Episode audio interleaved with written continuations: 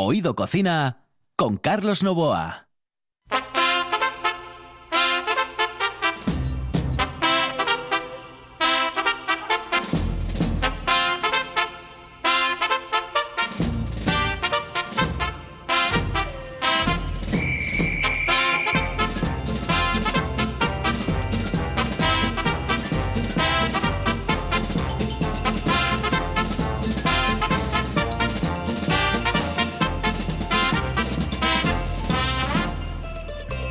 Saludos amigos, muy buenas noches. Esta es la sintonía de RPA y estamos en Oído Cocina. En el control, Kike Reigada. Aquí al micrófono, Carlos Novoa. Señoras y señores, estamos ya en diciembre.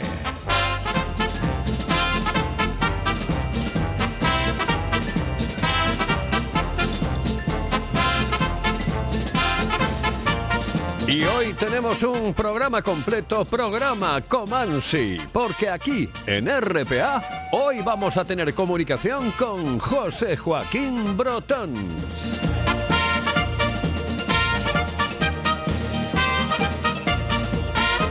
Esto es RPA y esto es Oído Cocina.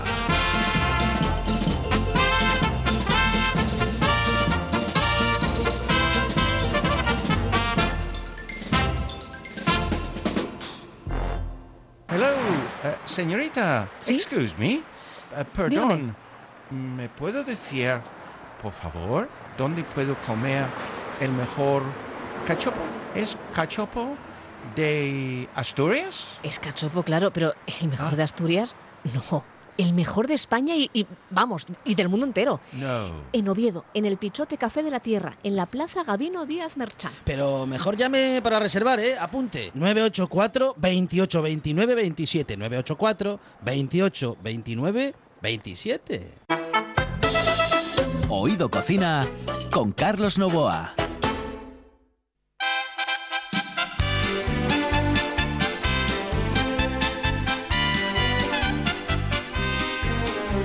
Lisboa en tren de lujo yo viajaba y a mi lado muy galante un portugués. Al momento un gran amor me declaraba con mayor velocidad que nos llevaba aquel express al compás del chacachá, del chacachá del tren. Qué gusto da viajar cuando se va en express, pues parece que el amor con su dulzón vaivén produce más calor que el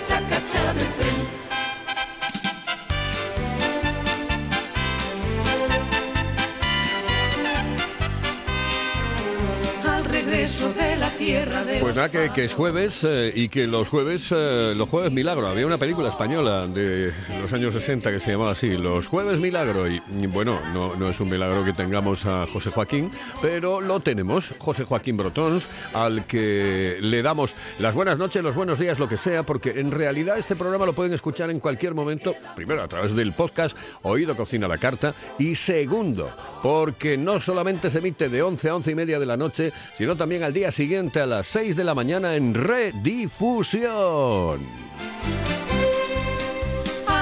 Eh, José Joaquín Brotons, eh, eh, saludos cordiales, muy buenas noches. Eh, buenas noches, buenas tardes, buenos días. Súbeme el audio de retorno que no te oigo bien. Pues espérate un momento, se lo digo aquí que Reigada, eh, que está en el control y ya ahora. Eh, no estarás hablando por manos libres, ¿eh? Porque te, mm, te, te escucho No, así no, ¿por como... Ah, no, es que parecía que estabas en Houston ahora. Eh, Houston No, pero- tenemos un Pero problema. en Houston, no, no, no. Estoy en, estoy, estoy en Gijón. Exactamente, un sitio maravilloso. Yo también estoy en Gijón en este momento, aunque bueno, mm, tendré que volver a la capital del Principado, Oviedo. Por, por Oviedo paras poco, ¿no? Eh, voy, voy, voy, voy bastante. A mí Oviedo es una ciudad que me gusta mucho para pasear. Eh, tiene, tiene un problema y es que se me acaba enseguida. Que se te acaban... Claro, bueno, claro, tú acostumbrado a Barcelona, sitios un poco más grandes, tanto Gijón... Gijón también se te acaba pronto, ¿no? Claro, entramos en un debate. eh, bueno, pero en, en Gijón se me acaba porque, porque está el mar. Y eso es un, eso es un final, ¿no? Que tú no puedes seguir andando en el mar, ¿vale? Pero eh, Oviedo puede seguir andando, pero no, no. A mí, yo no tengo eh, prevenciones sobre las ciudades. Es decir, evidentemente he huido de Madrid y huí de Barcelona porque me parecen ciudades invivibles. Pero al final, al final lo que tienes que encontrarte es cómodo en la ciudad donde estás. Y yo me encuentro súper cómodo en Gijón. Pero bueno, eh, tienes los límites como los tenía aquel del, del show de Truman. Sí, sí, sí, evidentemente tienes límites, claro, pero son límites maravillosos. O sea, encontrarte el mar es posiblemente una de las mejores experiencias eh, que tiene el ser humano, ¿no? O sea, Eh. tú sabes que andas y al final está el mar. Eso en Madrid no pasaba, te podías andar hasta, hasta Huelva. Sí, cierto. Este matiz, este matiz que mucha gente no entiende, el mar, el mar forma, forma parte de la, de la gente, ¿no? Eso es algo consustancial con la persona y desde luego da, da un carisma a esa persona, ¿eh? ya marca a esa persona. Oye, em, eh, estoy alucinando con el mundo del fútbol, José Joaquín, de verdad, Broti. Es que es una cosa que no. Yo qué? em- empiezo a- no, porque empiezo a alucinar ya de, de todo lo que está pasando, de todo lo que estoy viendo. Pero mira, hay una de las cosas, eh, después vamos a ir con otras. Pero por ejemplo, ¿para qué coño sirve el VAR si ni los del VAR aciertan después de ver la jugada 15 veces repetida y con una alta tecnología? ¿Para qué coño vale el VAR? Pero ¿por qué no acierta? El VAR acierta. Otra cosa es que la decisión sea errónea. El VAR no se equivoca. El que se equivoca es el árbitro, o bien el árbitro que está en las rozas, o bien el árbitro está en el campo. Pero el VAR no se equivoca. Vamos a ver, la mano de Piqué, ¿vale? La mano de Piqué, el VAR no se equivoca. Ve la mano. Quien toma la decisión si es mano no es el árbitro. El VAR no se equivoca. Si es fuera de juego, el VAR te dice, ese señor tiene un codo por delante. O ese señor tiene un tobillo por delante. El VAR no se equivoca. El que dice si ese tobillo está por delante o no, o que toma decisiones es el árbitro. Claro, eh, eh, ah, bueno, a lo que me refiero es que en, en realidad lo que es el VAR como, yo ya lo llamo como una institución, eh, es, es la que no está funcionando. Posiblemente sí, tienes, sí, es evidente que No, tien- no. tú tienes razón, pero que no está funcionando la gente que está llevando esa institución concreta. No, mira, lo que ha pasado, Carlos, es algo muy sencillo. Los seres humanos tenemos por norma eh, no asumir todas nuestras responsabilidades, ¿de acuerdo? En algún momento de la vida, tú, yo, eh, que lo he estado escuchando, es decir, no asume su responsabilidad. Bueno, los árbitros lo que han encontrado es un chollo. Han encontrado un chollo los árbitros, porque ya hay alguien que les va a decir si está bien o está mal. O sea, han hecho dejación de responsabilidad. Los árbitros antes se podían equivocar, ¿de acuerdo? Es decir, pero es que ahora eh, esperan a que se equivoque el VAR, no ellos. Vamos, el árbitro del VAR, su compañero del VAR, ¿no? Y después hay una cosa que es impensable, ¿no? Que es el corporativismo. Al final eh, te das cuenta que, eh, que, coño, que se defienden unos a otros, que es que el mismo árbitro del VAR es el que en la semana siguiente va a pitar un partido. Entonces entenderás que eso es eso es eh, imposible porque cómo vas a, corregirle, a llevarle un error a un compañero tuyo que después él va a estar en tu sitio. Por eso el VAR lo tendrían que hacer otro tipo de personas, ¿vale? Profesionales encargados de esto, que supieran las reglas y que entendieran de fútbol. Fíjate, yo, ¿sabes quién creo que sería magnífico para el VAR? Exjugadores. Porque hay jugadas, hay jugadas que los jugadores dicen que aunque el reglamento diga una cosa, no es punible. ¿De acuerdo? O sea, hay empujones. Mira, lo dijo otro día Ancelotti con muy buen criterio. Nos dijeron a principio de temporada que los penaltitos no los iban a pitar y los están pitando. Pues es eso. Un jugador nunca pitaría un penaltito. Así de sencillo. Porque claro, el problema hay- es que ya volveríamos a, volveríamos a lo de siempre. Ah, es que si hay jugadores del Madrid o es del Barça o es del Atleti no sé qué. Pues, las, las cosas de siempre. Pero claro, Dime, dime. claro, no, para- no, te decía, no, te, te- te decía que para que para estar al frente del bar mm, eh, uno ten- tendría que haber jugado al fútbol, porque no es lo mismo jugar al fútbol que arbitrar un partido. Ya, lo que pasa es que el VAR lo que aplica es un reglamento. Al final es un reglamento que está establecido. Son las normas como las leyes, ¿no? Es como el Código Penal. Claro, pero eso se lo, mira, yo le comentaba a un juez, a un juez, a un magistrado. eh, yo, yo estuve al frente del Colegio de Abogados de Oviedo durante cinco años y allí conocí muchísima gente del mundo de la justicia. Y recuerdo perfectamente que una vez le dije a uno de los jueces, digo, joder, es que vais a acabar, em, eh, eh, bueno, esto va a acabar en unas máquinas en las que metes em, la- la- la- las pruebas, metes no sé qué, no sé cuánto y te da la sentencia directamente. Claro. Entonces, ¿para qué sirve la interpretación? Porque, claro, hay que interpretar un poco todo lo que estás viendo, ¿no? Bueno, esto que te voy a decir va a levantar ampollas. Yo creo que la justicia es lo más injusto del mundo. Porque la justicia también es interpretable. El juez también es un ser humano, como un árbitro. Claro. Y también se equivoca. Claro. Y también se equivoca, ¿eh?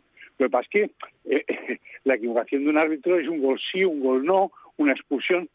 La equivocación de un juez es mucho más grave. Es mucho, estamos hablando de personas, estamos hablando del Código Penal, estamos hablando de cosas muy importantes. Tienes toda la razón del Por mundo. eso, o sea, nadie, nadie puede, nadie está libre de culpa. je. Joder, eh, contemos con esto. ¿Es más justo el fútbol con el VAR? Sí, sí. Conclusión, sí. Eh, ¿Se cometen errores? Claro que se cometen errores. Pero es más justo. No te voy a convencer, no te voy a convencer. Oye, si eh, hubieses estado en la elección de France Football sobre el tema del balón de oro, ¿se lo hubieses dado a Messi o, no? Yo no se lo hubiera dado a nadie. Yo, no se lo hubiera dado a nadie. Entre otras cosas porque eh, a mí es que los premios individuales me parecen ridículos en el fútbol. Me parece. Y, y otra cosa, y lo dije en televisión y lo repito contigo, Carlos. Es decir, Messi no debe competir en este torneo.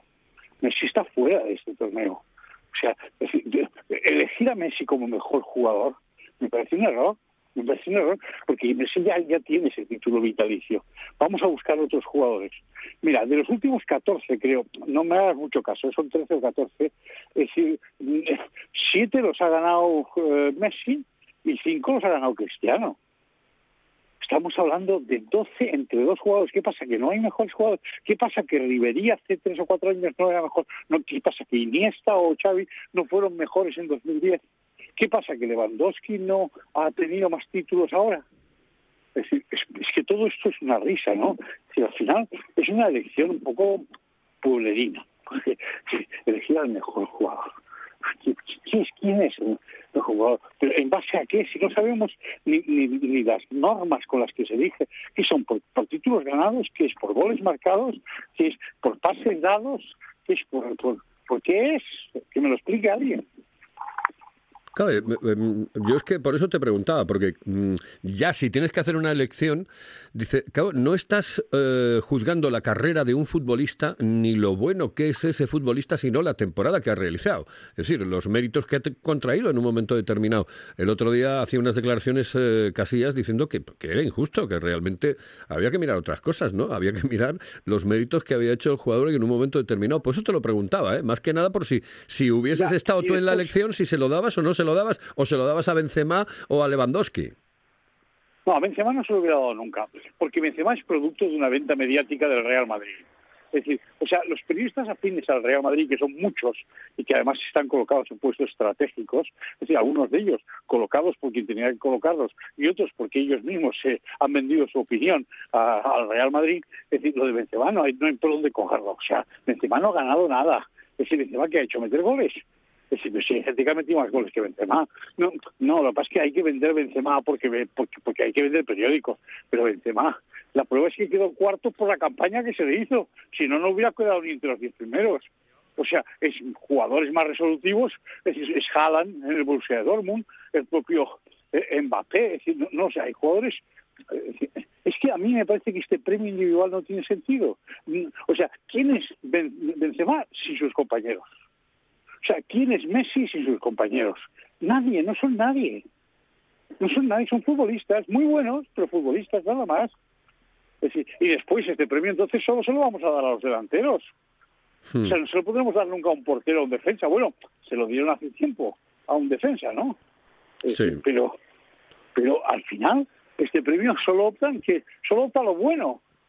Pues como no hay normas, como no hay normas, Es decir, no tiene sentido. Y después hay una propaganda. O sea, la campaña que han hecho los periodistas del Madrid para Benzema llega a ser ridícula. Eh, Joder, no, no encontrarás, no encontrarás un periodista que te habla así, ¿eh? No encontrarás un periodista que te habla así. No, pues, pues por eso te llamo, joder, porque es que, vamos, si todos vamos en la misma dirección y tenemos el pensamiento único, esto es muy triste, absolutamente triste. Hoy te iba a preguntar por, eh, por tu, tu equipo del alma, eh, por tu Fútbol Club Barcelona. Mm, se- No, no, no es mi equipo del alma. no. Bueno, uno de Yo tus equipos gran del alma. seguidor del Barcelona de Guardiola. Eh, yo fui un gran seguidor de ese Barcelona porque hacía un fútbol eh, que, que, que- que creó historia y sobre todo que pasara a la historia como el fútbol de Guardiola y, su, y sus jugadores, ¿no? Bueno, bueno, ¿qué te- la, la, momento- pregun- la pregunta no te líes. No, de- di- la pregunta era, eh, ¿y ahora qué? Porque, claro, vuelve Xavi. ¿A ti qué te pareció la historia de echar a Koeman meter a Xavi? Bueno, era un cántico que hacía la posta a la necesidad social de, de, de- de incorporar a un tipo que era de la casa, ¿no? A, a mí personalmente me parece que el Barcelona ha prescindido de muchos jugadores eh, importantes como es Messi, como es Griezmann, y hay otros jugadores que no están jugando como Ansu Fati, como Dembélé. O sea, el Barcelona es un buen equipo, pero necesita eh, tiempo. ¿Por qué? Porque tiene que hacer o pasar el duelo del entierro de, de Griezmann, del entierro de Messi, porque los está enterrando, los ha enterrado. Ya no son jugadores de él. Entonces el Barcelona necesita pasar su desierto, y ese desierto es este año. Este año y a lo mejor parte del próximo. Pero evidentemente, si tú analizas, el Barcelona ha sacado jugadores de un nivelazo increíble, como Pedri, como Nico, como Gaby. Oye, son tres chavales que hace mm, tres meses no sabía nadie quién eran. Bueno, a lo mejor sabía alguien quién era Gaby porque lo llevó Luis Enrique a la selección, pero la gente no sabía quién era Nico, y Nico es tan bueno o mejor que Gaby, ¿no?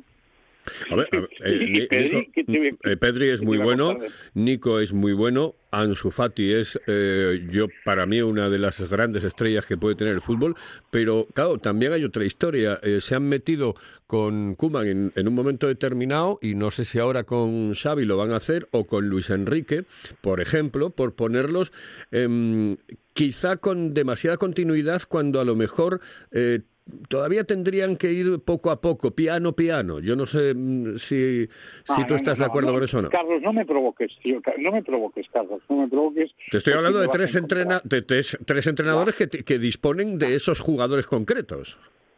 Ya, pero me vas a provocar, me vas a provocar. O sea, vamos a ver, esto es los trompeteros de Florentino, tío. Los trompeteros del Real Madrid. ¿Por qué? Porque como no llevaba nadie a la selección del Real Madrid, que por cierto no podía ir nadie porque estaban todos lesionados, y además porque en el Real Madrid juegan dos nacionales cada partido, no, juegan más. Con lo cual, difícilmente difícilmente mm, puede, puede coger jugadores Luis Enrique. Pero para mí lo más grave es esta campaña de descrédito, esta campaña de desaprobación. Es decir, que, que, que, que Gaby había jugado ocho minutos con el primer equipo, pero si Gaby fue el mejor, pero si Gaby fue el mejor en la, en la fase de clasificación. ¿Sabes qué pasa? Si Gaby fuera del Real Madrid, sería la hostia, sería la leche, ¿vale? Como lo es Vinicius, ¿no? O sea. Vinicius ha marcado 13 goles y ya es balón de oro. Pero esto la gente se da cuenta o no se da cuenta. Pero ¿qué pasa? No es no- pero Vinicius no es malo, ¿no? No, no, no, yo no digo que sea malo, pero no es balón de oro, ¿eh? Pero no es balón de oro, ¿eh? Ojo. O sea, Vinicius es un buen jugador. Yo no, no creo que sea mejor que Ansu Fati. Yo no creo que sea mejor que Ansu Fati. Pero bueno, es que, ¿sabes qué pasa? Que eso a uno te perjudicas al propio Vinicius. Porque al final Vinicius es decir, tiene que hacer un recorrido como cualquier chaval joven. Gracias a Dios, lo que hay que decir de Vinicius es que es un jugador diferente. Un jugador ¿eh? que cuando coge el balón sabes que va a pasar algo. Y eso es lo positivo de Vinicius. Pero de ahí a venderlo como la superestrella, ahora ya nos hemos olvidado de Mbappé, nos hemos olvidado de Haaland, nos hemos olvidado de todos. No, no. No, va- vamos a centrar las cosas. Lo de la prensa trompetera de Florentino es insoportable, te lo digo de verdad. Oye, eh, eh, ¿cuál, cuál fue el último partido que has visto de fútbol? Pues mira, sin ir más lejos, ayer el Real Madrid Atlético de Bilbao. ¿No? Eh, eh, en, en el campo... Sí, sí, yo veo... Sí, en el campo... No, no, en el campo no. tam- nada, ¿no? Ninguno. no. En el campo no ves en ninguno. el campo, me, me niego a ver un partido en el campo. creo. me niego. O sea, no vas a ver Como ni al, ni Sporting, ¿no? Sí. No, no, es que yo no soy forofo de ningún equipo. Entonces, yo creo que la gente va al campo es forofo de un equipo. Si no, no tiene sentido ir al campo. Te lo pierdes todo en el campo. No, no ves nada. No ves la repetición de las jugadas, ni un, ni un, ni un, ni un pase, ni, ni un pase bueno. Es decir, eso, solo lo ves en la tele. Y después también te digo una cosa. Estamos en invierno. A ver, como Sí. para ir, camp- como para ir a- a- al- al templo. Me, me lo acaba, me lo acaba de decir, me lo, me lo acaba de decir Quique Reigada en el control, me dice, porque este Quique Reigada, bueno, es- si tiene que morir de frío allí, muere de frío, porque es del Sporting de toda la vida, y, y me decía el caos que pasas un frío ahora impresionante, claro, aquí se pasa frío. Oye, vamos, eh, voy a ir con unos consejos, y estamos en la recta final porque mm, el tiempo pasa volando y esta media hora se nos está yendo ya, solamente nos quedan unos nueve, ocho minutos para finalizar el programa, así que...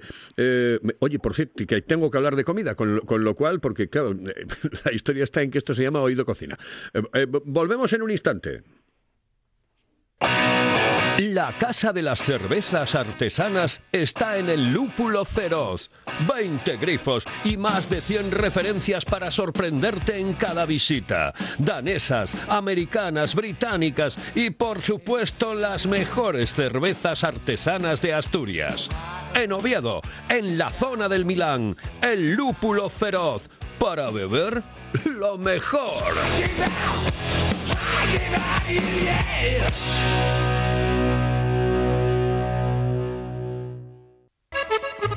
Si piensas en chocolate, piensa en Argüelles. El chocolate nuestra pasión. Nuestro secreto, la selección de los mejores cacaos del mundo.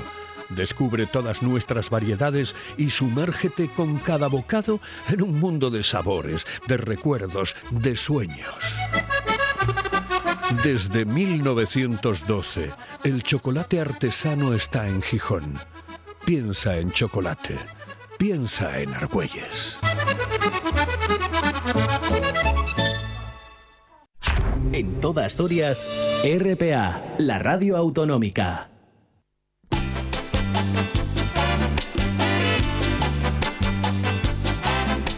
Oído Cocina con Carlos Novoa. Suave que me estás matando, que estás acabando con mi juventud. Quisiera haberte sido infiel. La última vez que estuviste en el programa mm, le metiste un viaje a un restaurante. Hoy, por favor, quiero que me recomiendes que recomiendes eh, que recomiendes un restaurante para ir a comer y no para ponerte mala leche. No, no, no, no, hoy no, hoy, estoy muy positivo, estoy muy positivo. Bien. Porque yo creo que tienes razón. Le, le- le- clavé demasiado el cuerno al Molín de Mingo. Bueno, no pasa nada, vamos a ir. Vamos a ir a... Tú sabes que mi, mi, mi, mi lugar prácticamente casi eh, de referencia es Casa Belarmino en Gozón, en. Manzanera, porque yo allí me encuentro de gloria, ¿no? Me encuentro... Me tratan maravillosamente y además Ramona, la guisandera, es una cosa maravillosa. Entonces yo siempre recomiendo Casa Belarmino. Pero también te voy a hacer otra recomendación. Casa Belarmino es un fijo, no es un must. Eh, es un sitio donde no te van a fallar nunca. Porque ahora hay mucho restaurante que te vende comida esta de quinta generación, que se llama, que es comida hecha, ¿sabes? Es decir, te ponen comida que, venden otros y que está hecha. Te la, te la visten un poco y parece que estás comiendo bien, pero realmente estás comiendo mal, mal. Y después yo he descubierto en Gijón eh, la nueva zamorana. La nueva zamorana, que es de eh, Olegario, eh, un tipo un tipo muy emprendedor y que en plena pandemia pues se atrevió a reformar la zamorana, la clásica zamorana en Avenida Hermano Figueroso, pues ahora lo que ha hecho es darle un toque a Gijón con ese restaurante, donde puedes encontrar un marisco estupendo, eh, donde puedes encontrar unos arroces espectaculares, el arroz con, eh, con buenísimo, con carabineros también, y después ah, tienen virrey, hay cosas realmente ricas, por eso yo también recomiendo la Nueva Zamorana. Y después si quieres hacer una cosa rara, que es llegar allí y decir, hola, buenos días, Javi, eh, es el cocinero, eh, en la volanta. Y llegas a la volanta y dices, me han dicho que aquí se comen cosas raras. Y entonces él te dice lo que te hace, ¿no? Y hace cosas eh, espectaculares. El niño, que es su hijo, eh, es un tipo que se ha formado con Ferran Adrià, digo Ferran Adrià, con los de Can Roca, con los hermanos Roca, ¿no? Y hace unos postres, te lo juro, ¿eh? Son postres de estrella Michelin.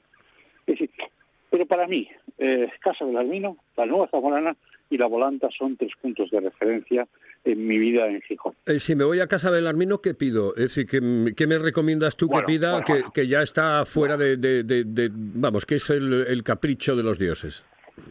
Bueno, para empezar las croquetas. Las croquetas de jamón de Joselito es que es una delicia. Bueno, tienen el segundo premio, el segundo premio nacional de croquetas, pero es que son de una pureza alucinante, están hechas con harina de maíz, o sea que la pueden comer los celíacos, que es una cosa, yo tengo una hija y unas nietas celíacas y las llevé allí a comer porque todo lo tratan con harina de maíz. O sea, pues las croquetas ineludibles. Después tienen unas delicias, delicias de merluza, que son unos taquitos pequeños, rebozados, con una merluza al punto. Increíble. El arroz con que es distinto a todos los demás. ¿eh? Ojo, es, digamos que es un... eh, a ver si se decide. Eh, o sea, no es el arroz con pitu seco, es un arroz con pitu con mucha cebolla, es decir, que es la, la receta de la casa, la receta de la casa, pero después tienes una lubina, una lubina, es el primer restaurante que he visto que le toman la temperatura a la lubina, joder. O sea, aquí, claro, no, no te sirven una lubina, es decir, eh, ahí, ahí te la dejo, ¿no? La temperatura. A mí, sabes que me gustan las cosas mm, más bien, no crudas, pero sí no acabadas de hacer, ¿no? Porque el pescado yo creo que cuanto más eh, hecho, pero, perdón, cuanto menos hecho, pero mm, mm, que, se- que la- la- las, los lomos se deshagan, me parece impresionante, ¿no? Bueno. Bueno, y después tienes un, un- el re- ahora ya no, porque se ha acabado, ¿no? Pero el rollo bonito que era increíble, y los postres. Tienes los postres. ¡buah! No, nos, nos, nos quedan dos, dos minutitos. Oye, mm, eh, ¿cómo llevas lo del bicho? Este, eh, lo de este, además ahora, eh, claro, con la variante esta de jugador griego eh, de Omicron, que parece un delantero centro de, bueno, cualquier equipo griego. Eh, ¿Tú cómo llevas el tema? Bien, yo soy un precavido. ¿eh? Yo, yo soy de los que lleva mascarilla. Es decir, soy de los que lleva mascarilla permanentemente, ¿no? Ya no solo en dentro. No, no sé si es necesario, pero soy precavido. Después mantengo distancias con la gente. Desde luego no voy a comidas de, de estas multitudinarias, no, no me gusta. Y soy muy precavido, no entro en cualquier sitio. No entro en cualquier sitio. Pero es que me parece que todos deberíamos ser precavidos. Yo llevo en el bolsillo siempre, siempre un bote de, de Sí, hidrogel, sí. Sí, sí. Bueno, en este caso es un bote, no quiero hacer publicidad, pero es un tiene olor maravilloso, de Álvarez Gómez. Y, y soy un tío que, se lava mucho las manos. Y intento hacer las cosas para evitar. Yo no digo que no lo vaya a coger, pero vamos. Y estoy pendiente de la tercera vacuna, porque al ser mayor de 60 años, pues ya te, te ponen la tercera dosis de vacuna. Sí, me pasa, Bueno, me pasa a mí lo mismo. Yo eh, el otro día le mandé un mensaje a, al- a- a esto de incidencia, vacunación y tal, y me contestaron, me contestaron además al momento. Eso funciona mm, formidablemente. Me dijeron que estaba dentro del grupo de riesgo, pero que todavía no había comenzado el proceso de vacunación de- de esa gente como tú y como yo que ya eh, peinamos canas y ya estamos más allá de los 60. Oye, que es un que placer, es- un placer hablar contigo. Me encanta hablar contigo porque eres distinto y, y no dices lo que dice todo el mundo. Y eso, joder, en, en este mundo es impagable. Ah, un abrazo, un, un abrazote mí- muy Para mí es fuerte. un placer. Ya sabes que siempre que me llamas estoy a tu disposición. Estoy absolutamente convencido de que además lo haces con cariño. Un abrazo muy fuerte, un abrazo muy fuerte, de un verdad. abrazo, un abrazo. Hasta luego, saludos cordiales.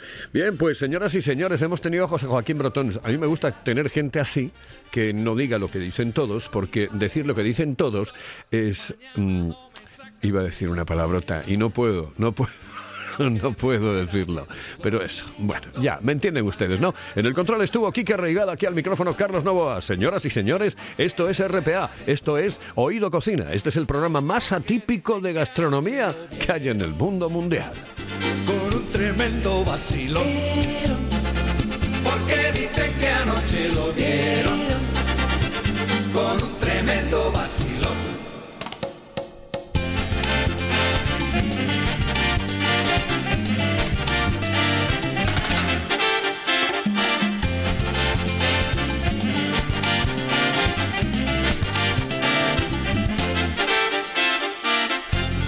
Si yo agarro a Adela,